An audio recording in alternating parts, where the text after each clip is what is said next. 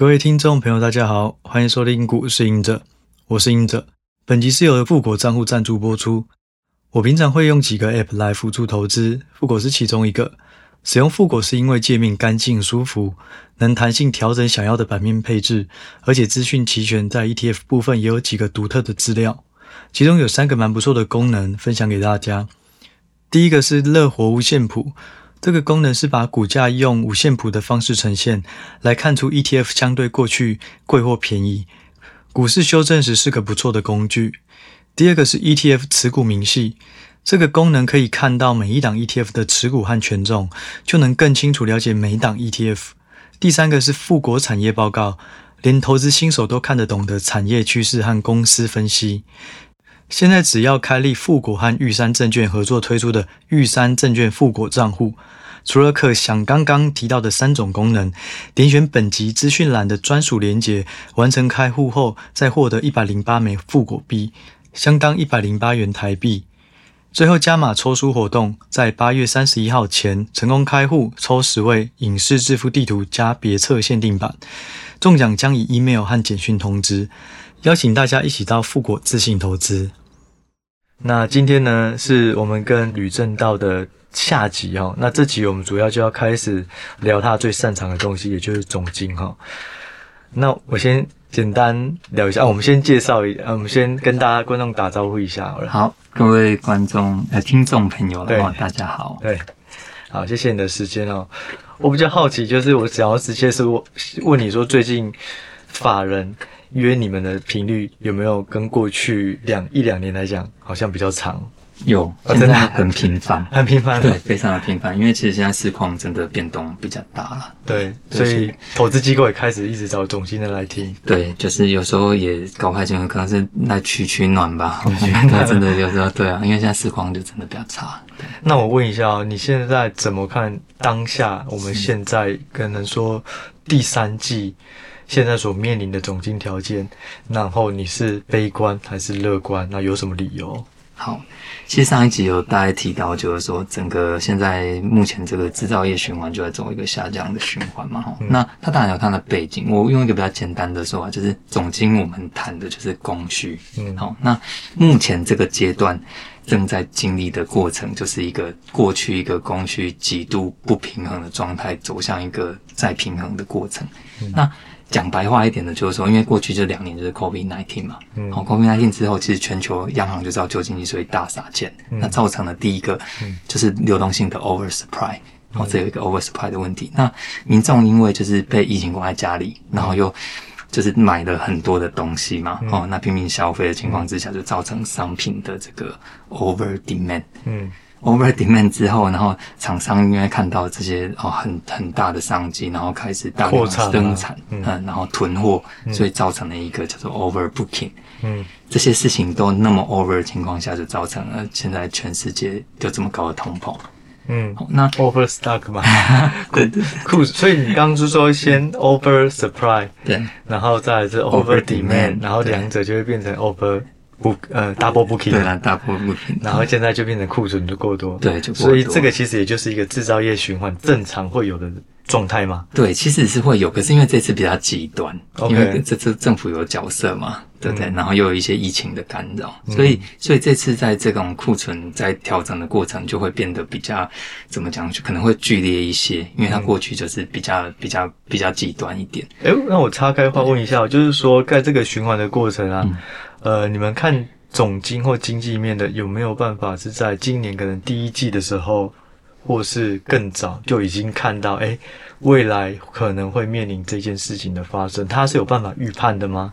其实它是可以的，因为你从终端的库存，你就会开始，那就是一样嘛，就还是 demand 跟 supply 的问题，嗯、就是你可以看得到。很多的数据在反映的，如果我们特别就是可能就从美国这边来看它的消费的一些状况，嗯，你会里面也有结构的问题嘛，嗯、就是里面可能会涉及到一些买商品、买服务类消费等等的，你其实可以看到它消费的一个动能到底是不是有持续性的那么强，嗯，那另一端你也可以看得到他们那边厂商的。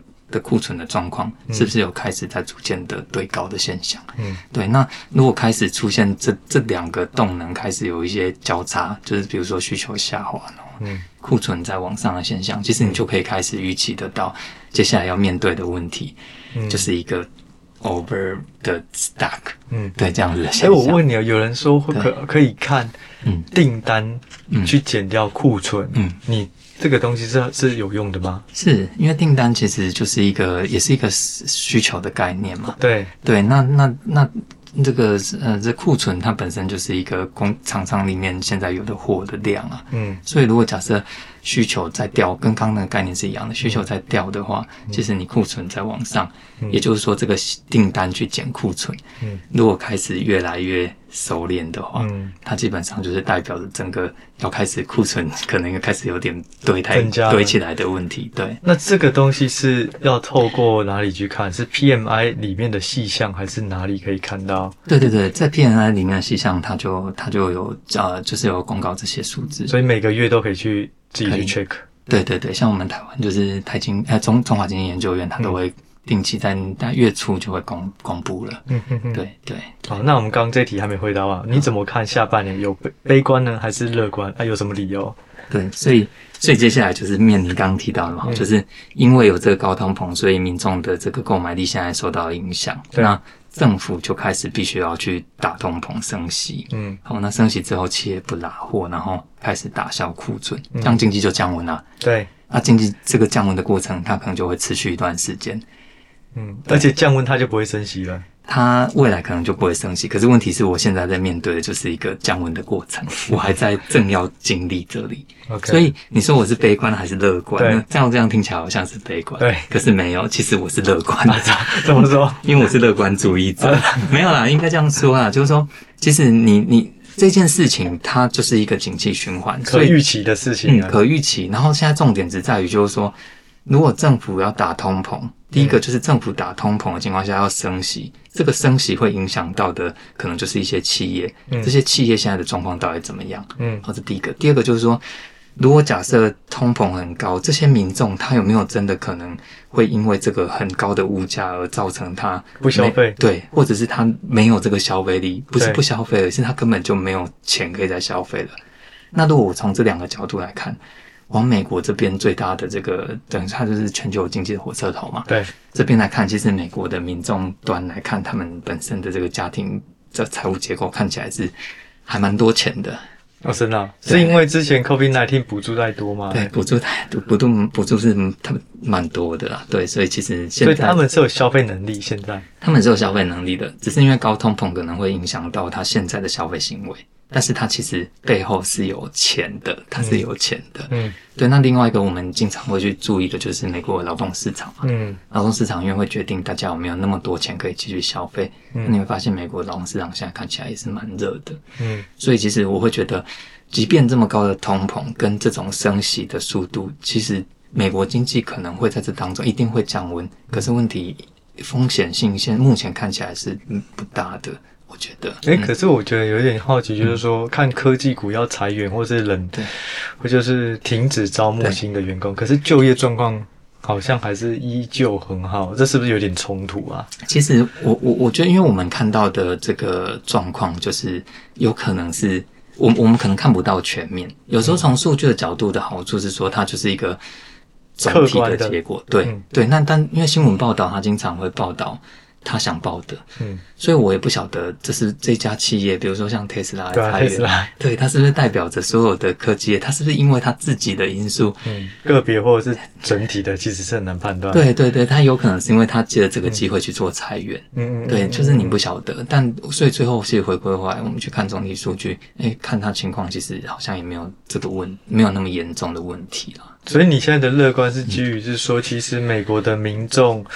他是有钱的，然后就业状况也不错的，对，所以你认为在面临现在去库存，其实它是可以被去化掉的，是这样的结推论吗？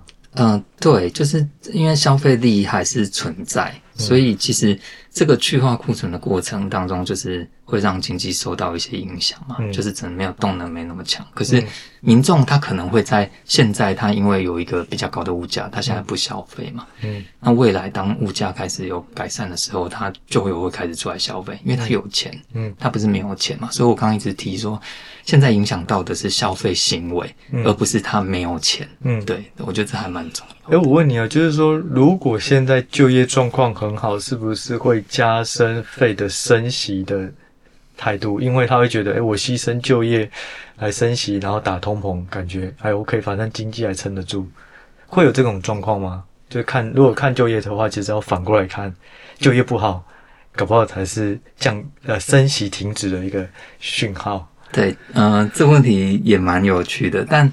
这样说就是，其实我觉得，与其说是不是因为呃，这有点因果关系，我就是说是因为就业很好，所以我可以继续升息，还是是因为就是通膨很高，就业不管怎样，我可能都要继续升息。就，就是说，升息到底有会不会考量就业，还是他纯粹只是看通膨而已？对，我觉得坦白讲，以现在联准会的角度来讲，其实。他根本就不管那么多，对，他就是先打通膨，嗯，对，但是当然，他背后有一个比较呃坚固的经，这就是美国经济现在的状况看起来是还不错的，嗯，所以的确有这个问题。那你说会不会等到如果接下来我要看到说这个美国就业市场出问题了，联储会才会停止升息？嗯，我觉得应该也不是这样，应该要说的是，你如果看到通膨开始有转向的时候，其实我觉得联储会它就。它的升息必要性就会降低很多了，嗯，对，所以其实诱发它会停止升息的因素，很很有可能，呃，会是变成是通膨因素，会比起它的就业市场到底现、嗯、接下来会怎样，嗯，更加的重要，对。因为我之前，呃，有听别人就是说，嗯、呃，如果是会。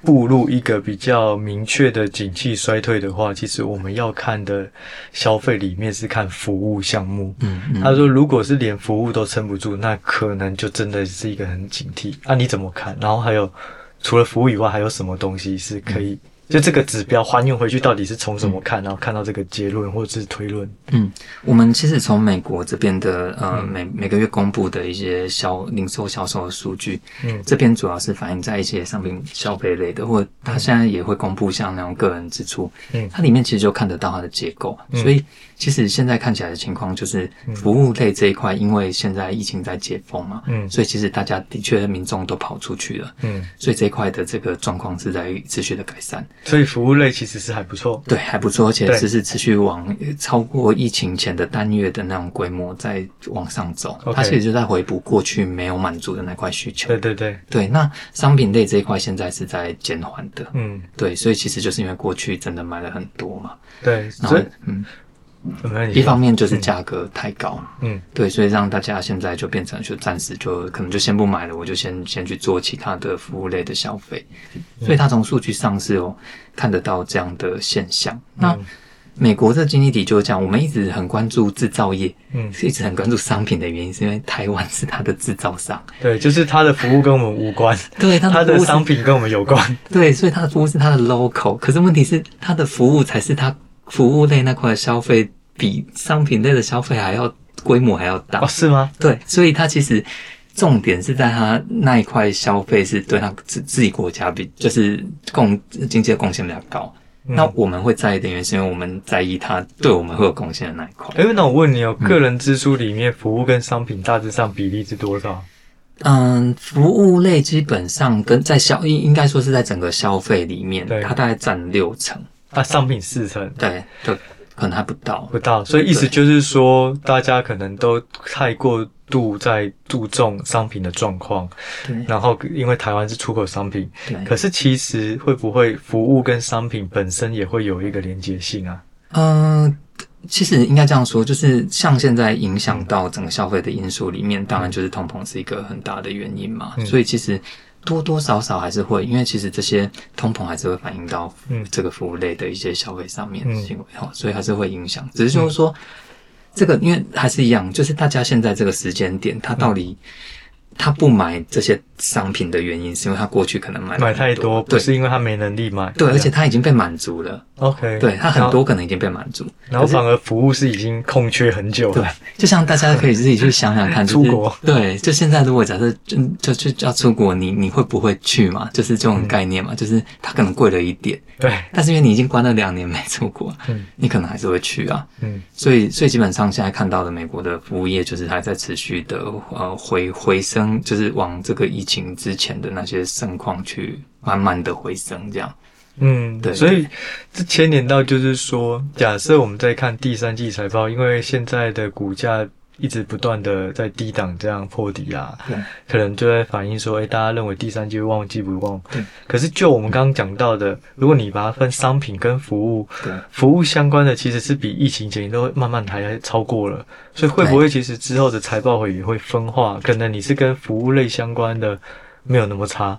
那商品类的可能还真的会获利会下修，而不是全面性的所有股票都获利下修，你怎么看？对对，这的确是这样。可是问题就是说，嗯，我们跟商品类那一块的连接比较高。你说台股啊？对，台如果是以台湾来讲的话，对啊，所以其实你就会变成现在看起来都是跟着比较不好的那一块。哦，对，所以第三季这里就会比较压力比较大了。嗯，但是如果你是服务的话，也许你说像美容，那它可能也会有一些。工具需要使用，哦、或是他如果服务是类似网络的那种服务，它可能也会有一些伺服器相关的硬体。好了，对对，其实那一块是相对好影响会比较少一点，小一点，还是会有影响比较小。对，因为因为现在这样说，就是整个经济呃，美国经济在现在碰到的高通膨跟升息的议题当中，它、嗯、它是整个呃消费支出端全面会受到影响。嗯，只是问题就是说。我们我们有时候在判断这个呃消费到底会不会出现问题，嗯、其实有一个很重要的点，就是说它现在的趋势到底是在走哪一个阶段嘛？嗯，如果假设我现在是还在一个回升的过程的话，其实它只是回升的可能没有那么强，嗯，本来预期比较强，现在没那么强。嗯、啊，那你如果是在往坏的往下走的话，它它就比较麻烦。嗯，对。那现在的情况看起来就是服务。往上走，可是它的强度没那么强。嗯，那消费再往下走可能会更弱。嗯，对，所以所以整个看起来就是美国的消费会转弱一些。嗯，可是可能不会出问题，但是会转弱。嗯、但是这个不就是有可能会让通膨也会慢慢下去？对，它的会降温。其实也是它的目的，就是要对。其实这个看起来也是联准会现在想要的事情啊。对，那如果是费的看到这一点，如果时间拉长，哎，消费在商品这边都不太好，价格也开始掉价。对。那其实可能通膨就下去，升息的态度也不会这么积极啊。对，你我们现在也是抱着这种想法，因为其实过去看起来，我们一直要搭配回来到重庆，就是希望给大家有一些感受。对，因为在下降循环的时候，其实我们就提嘛，就上过去为什么会一直涨价，就是它的上升循环。上升循环的一个特征就是东西永远都供不应求，嗯，所以从上游涨到中游，然后下游涨到终端。嗯，现在的情况是。供过于求，因为大家都是满满的库存嘛，对，就开始削价去、嗯、去去想办法去库存，所以就会从上游开始降价降到下游，嗯，所以最后的通膨问题可能就会在这个过程当中就开始改善，就解决了，对啊，然后又是回到我们刚刚开始讲的，当解决了以后，过不久就开始 over supply，再 over demand，再 double booking，对。库存，哎，它可能就不会像，因为之前是因为有疫情的影响，然后有加政府有给比较多补助，所以它它的这种呃强度会比较强。那现在就是会回归到一个比较常态的，就是一个我去完库存之后，回归到正常的水位，然后需求哎还是正常的话，它就开始补库存了。嗯，所以就会不会像以前那么剧烈，所以未来的波动就不会像是以前那种哇那个指数拉成那样，它可能就会变得相对的比较平缓一些。嗯，好，可是可是趋势上就会改变这样。那我问你哦，就是说最近我看到大家都在讲软着陆或硬着陆，那对、啊、对你来讲这个有差吗？或是这两个的话，对于我们的呃留关意的关注的东西会有什么不同？其实这是一个很重要的判断，因为如果假设会硬着陆的话，什么是硬着陆？硬着陆基本上就是经济会衰退。现在看的话，衰退是季衰退而已嘛。衰退是，如果假设是用那个美国自己本身的政府的定义的话，它基本上就是连续两个季度的这个 GDP 的年增率都是要负的。年增率连两季都负的，现在还没有吗？现在没有都没有没有，现在没有都还没出现。好，如果这个就是硬着陆，这个就会是硬着陆。对，这个硬着陆的话就比较麻烦，因为。这个硬着陆，我们过去看到的情况就是二零二零年那次 COVID nineteen，、嗯、大家就可以感受，因为这离很近，嗯、就那时候经济到底就是很糟嘛，就整个就出问题。嗯、那再往前，大概可能就是要比较有资深一点的听众，就是在零八年，对、嗯、对，或是两千年那里，零八年还是也蛮严重的。嗯，对啊，那就就会就会衰退了。衰退的话，其实它跟我们现在在判断的这些，就是制造业循环，它就会变成是。它就会更难走出谷底，因为经济衰退之后，整个需求可能会比想象中的还要等于它就是需求更弱嘛。这个去库存本来可能三个月、半年去得完，结果现在消费力更大大大减弱，没有办法去那么快去掉。对，你的库存就会变成.对，就会偏一直都偏高，那就所以硬着陆就是美国的 GDP 连两季年增率衰退。那如果软着陆，就只是说成长趋缓。是这样吗？对，就是对，基本上就是成长趋缓。那你现在认为是软着陆比较高？我现在认为软着陆比较高，所以你是乐观的。对，我是乐观。这样，对，上一集有讲，乐观主义者，乐观主义者。对，所以如果我们现在看通膨这个 issue，你认为高峰会是在什么时候，或者是说升息的这种积极态度，鹰派鸽派，什么时候会是一个？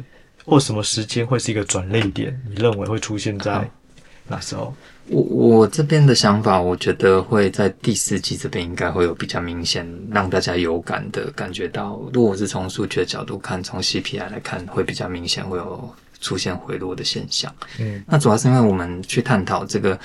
通膨本身，CPI 这数字本身的组成当中，其实现在会把这个数值拉那么高，就像我们刚刚一直在提的，就是有一些过去供过于供不应求的现象嘛，嗯、所以有一些供需失衡的情况，把价格推起来，嗯、这些因素现在正在改善。嗯，那另外一块其实是一个比较难以去控制的因素，就是来自于地缘政治。嗯，就是因为之前乌俄战争嘛，嗯，就造成这个油价、农产品比较高，可是你会发现。这个影响性现在已经越来越弱了，嗯哼哼，所以其实这件事情在改善。那刚刚我提到供需失衡里面，就会涉及到一些像，如果大家比较喜呃常去探讨，就像一些房租价格啊，或者是像一些汽车价格、嗯、这些东西，其实都看得到，嗯，整个房市现在还在降温，嗯，哦，那汽车价格就会整个供应在改善，所以其实看起来都是。再往后走都会有一些机会啦。因为我补充一下，我记得 CPI 里面好像有三十五趴是房屋房租相关嘛。对对。那对房租如果定住的话，或是没有再创高，三十五趴就已经算是不会再更恶化。对。然后能源好像七趴八趴的油价嘛。对对。然后。呃，新车、二手车好像加起来也是六七趴，对，差不多。那这一些可能相对来讲，因为之前缺晶片，所以车价一直涨。现在晶片库存增加，对，可能二手车、新车都不会。可是另外一块食品那一块，是不是也是一个很大变数啊？对，食品那一块其实现在这可是可是这个议题哦，其实很好玩。其实缺粮这个问题是，嗯，已经是一个 long term 的议题了。然后，嗯，一个很长线的议题。其实我之前就已经有这个。有一次个担忧了，那这次其实会被这么的，应该不不要说放大，就是说被大家那么的关注，当然就是来自于乌俄战争。乌俄战争，那乌克兰这一块，因为它有很多的农产品嘛，对对对，对。可是结果来看的话，是现在其实各个国家有都在协调，就是要让乌克兰这边的那个农产品可以出口。嗯，所以其实之前会有那么高的一个，我们都从期货价格来看，有那么高的价格，其实在某种程度上也在反映这些。比较担忧的情绪嘛，嗯，因为之前会觉得说，哇，这打下去，整个乌克兰就不用生产了，没有人要种田，对。可是现实上告诉我们的是，它还有五成的这个农作物实际上是还在生产的，嗯，对。所以其实，呃，有时候资本市场的反应就是这样嘛，就是会先去反映一些它比较担心的现象。嗯、可是实际上你，你你可以从期货价格，然后回来再来想，来看看现在的价格有没有再继续一直往上。嗯那再也就是说，因为农作物这个东西，它是有一个季节性的因素，嗯，它比较不像是那种它的供需，其实它是有规律性的，它有时候会会，而且它的产季也是有规律性的，嗯，所以其实这种比较不容易会出现那种说持续性都是一直整年都是一直在上涨，嗯、其实不太容易，它还是有季节性的变化。嗯，对，所以往后面去看的话，其实你就会觉得这个因素比较比较不会有那种一直飙涨的那种危机了。嗯、对，所以如果以这个角度来讲，有可能下半年就会看到 CPI 开始回落，那 CPI 回落，升息可能就会开始比较鸽派一点。对，目前是这样想的。那这样其实股市就会比较舒服一点，对，比较正面，因为大家就会觉得，哎呀，这个打压可能不会那么多，然后缩表可能也不会那么积极。对，这个情绪面会会得到一些改善。那如果是帮听众问一下，如果是法人机构问你说，哎、嗯，那什么时候嗯值得布局？嗯、这个问题就是有点敏感。对，那你自己认为就是说，因为我在想，假设第四季好了，对，那是不是股市其实会提前反应，就变成那你第三季可能就要早点了，嗯之类的。嗯，就跟嗯跟各位听众就是分享，就是说，其实一个。呃，政策像这种升息的放缓，它的影响性来讲，嗯、对大家来讲，就是感觉这个钱好像没有一直持续的被收走的感受嘛。嗯，所以这时候市场会有一些反应，会比较正向。这个是因为这这个因素存在。嗯，那再来就是我们刚刚一直在提的这些，我们讨论那么多这些这些制造业在库存调整的过程嘛，哈，那其实它本来没那么快。嗯，哦，它调整可能都一般来讲都是大概两到三个季度嘛，嗯，哦，所以如果第三季往这样去看，可能要调到明年第一季。嗯，那可是因为刚好又是我们在讲这个老人与狗嘛，嗯，这股市又是呃经济的这个领先领先指标，对，所以其实你如果往后看说，哎，那未来你只要看到它可能有机会呃之后会改善，其实这个这资本市场可能就会率先先。先会有先去反映这些事情，嗯，所以它的确是往如果往第四季去走的话，看起来这些条件都会比现在好很多，嗯，对。那所以说，如果是我要观察整个景气循环落底，或者是库存的状况改善，嗯，其实我们可以建议观众就是去看新订单跟库存的变化是不是有开始打底回升。哦，对，是这样吗？对，OK。特别对台湾来讲，刚刚一直提到嘛，就是台湾这边的。库存的循环是更有规律性的，嗯，所以看这个指标是蛮有意义的。哦，对对，学到了。对，好啊，那今天大致上采访完了，然后我觉得收获非常的多。谢谢。对，谢谢你。我基本上整理几个刚刚那个呃正道他提到的啊，第一个就是说，其实我们也不要过度悲观或过度乐观，因为这只是一个循环的过程。那我们现在面临的就是开始。从 over supply over demand，那因为 over demand 以后扩张导致现在的 double booking，那需求下去才发现这个订单就开始砍单，可是库存却已经堆高了，所以现在就是面临去库存的状况。但是比较不用担心的是说，现在就以美国来讲的话，它是有资金，它是有钱，它不是没有能力消费，只是它在等时机。啊，然后服务类这边来看的话，也还 OK。对对，那再来就是说，呃，其实呃，我们呃之后如果要看的话，最重要的就是去看新订单减掉库存。如果它这个呃。绝对，它应该算是一个指数吗？嗯，对，两个指数的相减嘛。对对。好，如果两个指数的相减是开始呃比较改善的话，嗯、那也许股市就会比较快落地。嗯，那这两个数值是 PMI 里面就可以查得到的。对对对。好，那谢谢你的分享哦。谢谢。谢谢。那各位听众，我我们就下一集再见喽。谢谢。好，谢谢。谢谢你，拜拜。拜拜。